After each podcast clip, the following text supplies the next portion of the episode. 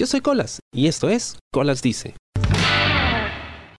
A mí nunca me ha gustado mucho el manga. Em, no estoy acostumbrado a leerlo. Me encantan los cómics. Pero el manga tiene un estilo muy particular. Primero se lee de atrás hacia adelante. O sea, eh, en su mayoría en blanco y negro. Es raro ver un manga color. Eh, el estilo de dibujo, el estilo en que se leen los diálogos, eh, me resulta un poco confuso. Además, estoy acostumbrado a cuando veo historias japonesas, verlo de forma animada, ¿no? Con movimiento y color y sonido. Recuerdo que cuando empieza Shingeki no Kyojin, em, me vi los primeros episodios y me quedé pegadísimo, entonces dije, oye, necesito saber qué pasa después. Quizás sea una buena oportunidad para probar con el manga. E intenté leerlo y la verdad es que no me gustó porque esta historia, sin el movimiento, sin la música, sin em, el color, pues no tenía el mismo peso para mí, así que desistí de hacerlo. Pero me recomendaron un manga eh, que pintaba interesante. me lo vendieron como un manga de lesbianas. Eh, pero que era una historia eh, autobiográfica y que era divertida, entretenida y tenía conceptos interesantes. Lo que más me llamó la atención es que era corto. Entonces dije, ok, si es corto y me lo están recomendando, ¿por qué no darle una oportunidad? Y cuando vi el título del, manga, pues me dio bastante que pensar. Porque iba más allá de la premisa que me habían dado. Y luego de terminar de leerlo, me dije, wow, efectivamente, esto era muchísimo más de lo que hubiera imaginado que era. El manga del que estoy hablando se llama The Private Report on My Lesbian Experience with Loneliness, que en español sería algo así como el reporte privado de mi experiencia lesbiana o lésbica con la soledad, escrito por la japonesa Kabi Nagata en 2016. Fue publicado originalmente en un sitio web, ¿no? como un webcomic, y luego, debido a la gran aceptación que tuvo, fue publicado en formato físico en junio del 2016, si no me equivoco. Fue un éxito en ventas, luego se tradujo al inglés también, fue un éxito en ventas, eh, fue uno de los mangas eh, que más rápido se ha vendido ese año en Estados Unidos. Em, y me dio muchísimo que pensar. No solo porque podía haberme yo identificado y reflejado en algunos de los episodios de este manga, sino también porque veía a mis mejores amigas reflejadas en esta historia. Pero bueno, ¿de qué trata? Eh, siendo un manga autobiográfico, eh, Kabi Nagata relata pues eh, su lucha contra la depresión. Ella pues estaba, acababa de terminar el colegio, estaba creo en la universidad. No quiero hacer mucho spoiler, ¿no? Bueno, tampoco es que sea spoiler porque es autobiográfico, es muy corto y empieza con el final. Es, está en media re, empieza con el final y luego saltas al principio y em, va a estar desarrollando cómo es que llega este, hasta esa primera escena con la que inauguras el, manga, ¿no? Em, no sabía qué hacer ella con su vida, le costaba retener trabajos, eh, tenía problemas de ansiedad, eh, no podía relacionarse con otras personas, se veía a sí misma como una persona pues fea, se sentía eh, mal porque creía decepcionar a sus padres porque pues no era la chica exitosa que ellos esperaban y no la veían de esa forma. Ustedes saben que en Japón la competitividad es increíblemente salvaje y las expectativas que una familia puede tener sobre un hijo pues son a veces inalcanzables, ¿no? irreales. Y sobre todo las expectativas que uno se genera sobre sí mismo. Aquí no somos tan radicales como allá. Y es por eso que las respuestas de las personas eh, que no logran, digamos, cumplir con esas expectativas son también radicales. De ahí el caso de los hikikomori, esas personas que deciden recluirse en sus habitaciones o en sus casas y nunca salir, y se olvidan del mundo. Y en Japón ese es un problema realmente serio. ¿no?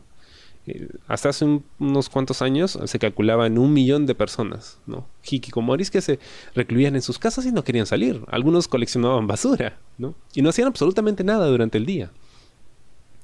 Eh, pero pues es una gran vergüenza para muchos reconocer que tienen un miembro de la familia que es un hikikomori, así que la cifra real era muchísimo más alta. Pero bueno, con toda esta presión que tiene nuestra querida Kabinagata, pues obviamente sucumbe, sucumbe a la depresión y la ansiedad.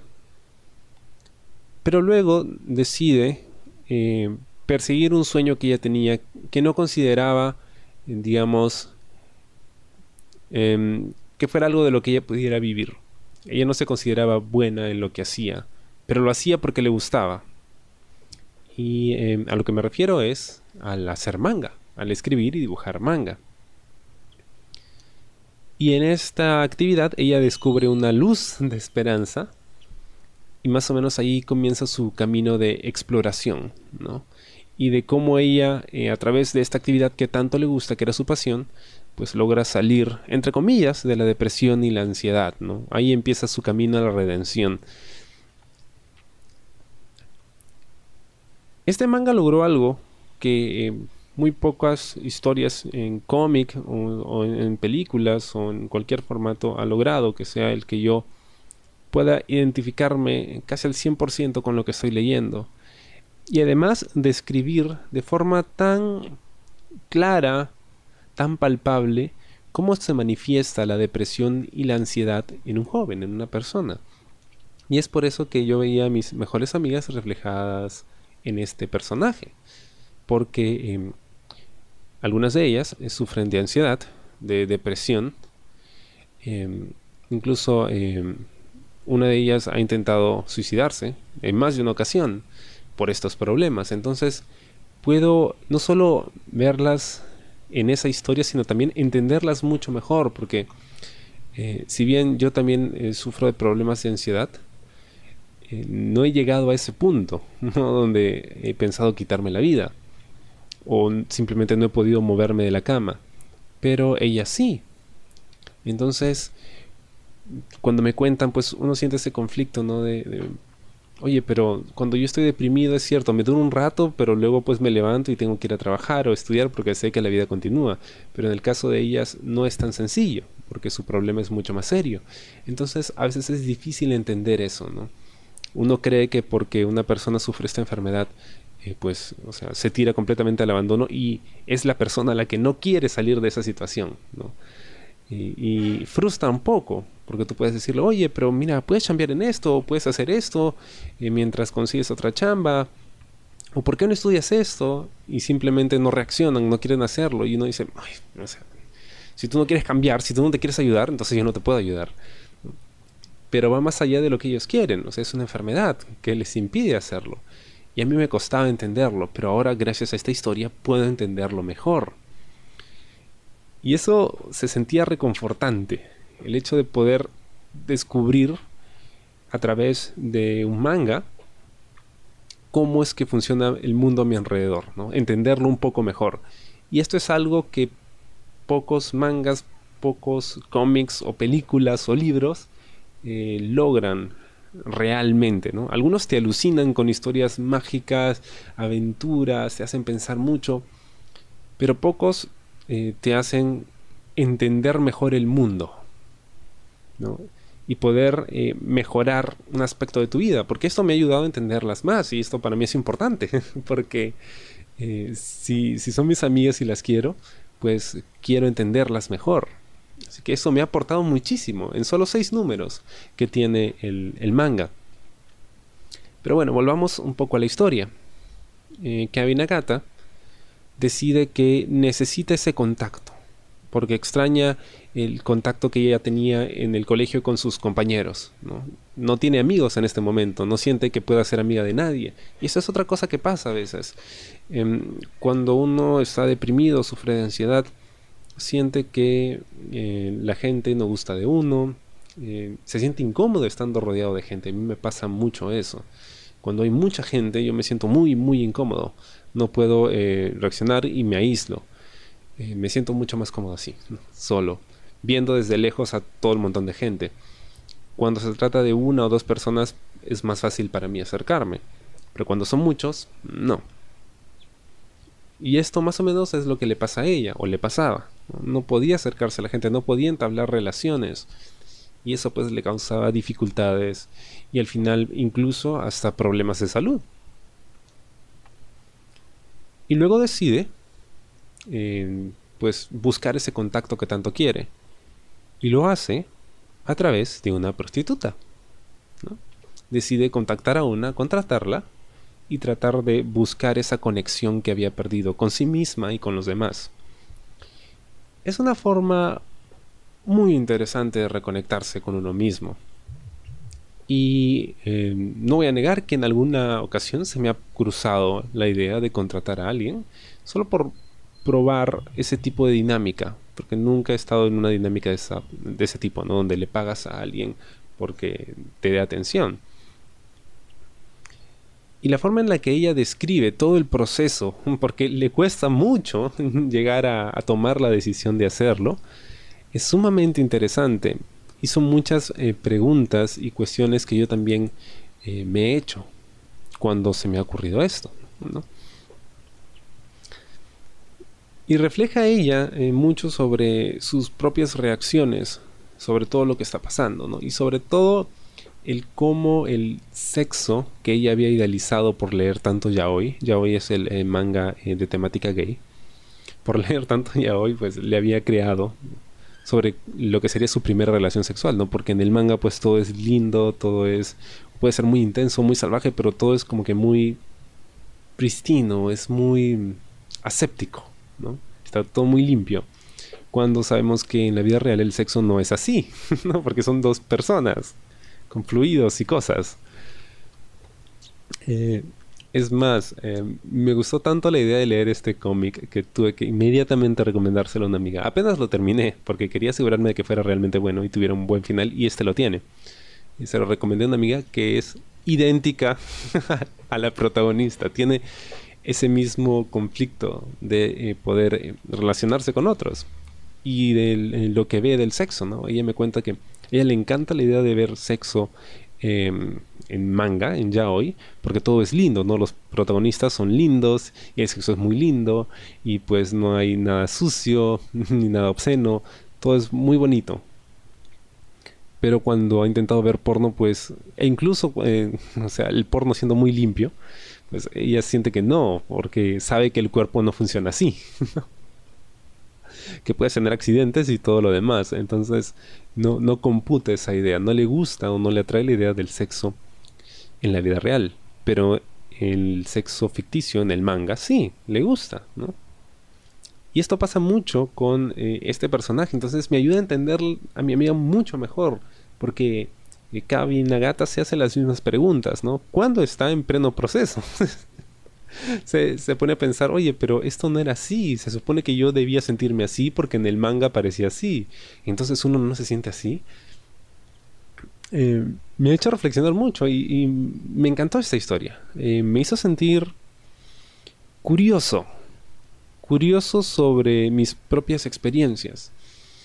Y también eh, me animó a, abrirme un poco más acerca de este tipo de experiencias porque te forman, te generan ideas y a veces te ayudan a liberar también, no solo tensiones, sino, eh, no, digamos, no traumas, pero experiencias que, digamos, no cumplieron con tus expectativas, ¿no?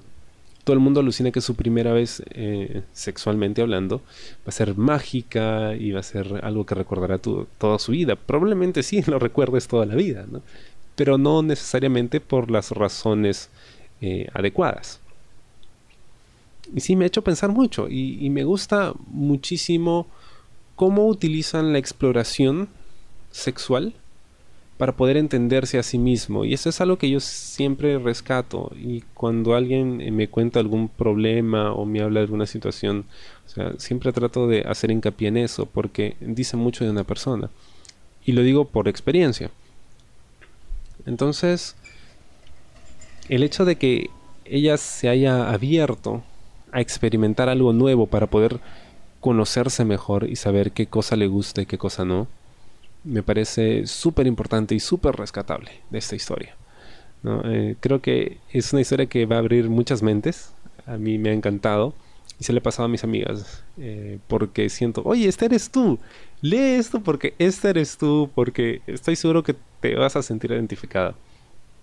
Yo me sentí identificado con ella. Em, como les dije, no es un spoiler el hecho de que les haya contado todo lo que sucede, porque así empieza el manga. en las primeras páginas vas a ver eso, entonces ya sabes qué esperar. El tema es el viaje de ella. Ahora, Kabi Nagata cuenta que, em, pues, ella sentía que la única forma de poder hacer que funcione el tema de hacer manga para ella era contando historias propias. Eh, porque de lo contrario, pues probablemente a nadie le interesarían las historias eh, que ella crease. Y hasta en eso me he sentido identificado, porque cuando yo he tratado de imaginar mundos e historias para escribir cosas, no me funciona, pero cuando escribo cosas que me han pasado, siento que fluyo mejor. Y, es cierto eso que la realidad supera a la ficción muchísimas veces. Y no solo eso, sino que la gente puede relacionarse más fácilmente. Ella tomó mucho cuidado y, esto lo comentó en que no, digamos, em, ¿cómo decirlo? No levantar su propia imagen demasiado, pero tampoco chancarla, para que la gente se identifique con ella y la sienta real. Y efectivamente, tú sientes que es real, tú sientes que que esto es algo que te puede pasar a ti o que conoces a alguien que ha tenido alguna vez algún problema con eso, si eh, no se trata de ti. Me hizo querer probar cosas también para poder eh, conocerme. Y esto lo he hecho muchas veces. O sea, he intentado salir de mi zona de confort y probar cosas que no había hecho antes. Y no necesariamente estoy hablando de sexo. eh, para poder saber cómo reacciono a eso. Yo puedo asumir que puesto en esa situación podría reaccionar de tal forma, pero ya estando en, la situación, de repente reacciono de otra forma, de repente me gusta más de lo que pensaba, de repente no me gusta tanto. Y descubro algo nuevo de mí. Eso es lo más difícil, ¿no? Decían, conócete a ti mismo. ¿Cómo te puedes conocer a ti mismo si no te pones en estas situaciones? Digamos, no al punto de arriesgar tu vida o tu salud, sino en situaciones distintas, ¿no? Fuera de lo que sueles hacer siempre. Y efectivamente, me arriesgué, eh, salí de mi zona de confort del cómic de estilo americano europeo, leí un manga japonés y me encantó. The Private Report on My Lesbian Experience with Loneliness. Eh, lo pueden encontrar en internet. Está en inglés, no sé si habrá una versión... No, espera, yo leí una versión en español. Sí, la leí en español. Así que la encuentran en español, está en inglés, eh, fácil, si lees japonés la encuentras. Es un manga que vale la pena. Es súper corto, en total son 140 y tantas páginas, la historia completa. Se lee al toque, es muy dinámico, pero más importante que eso, es una lección de vida sobre alguien que tuvo muchos problemas que no se sentía cómoda consigo misma y que logró encontrar la aceptación que buscaba en sí misma, saliendo de su zona de confort, atreviéndose a, a, explorarse a sí misma y explorar a otros. Espero te haya gustado el programa de esta semana. Conmigo será hasta la próxima. Yo soy Colas y esto fue Colas Dice. Chao. ¿Te gustó el programa? Sí. Suscríbete y comparte.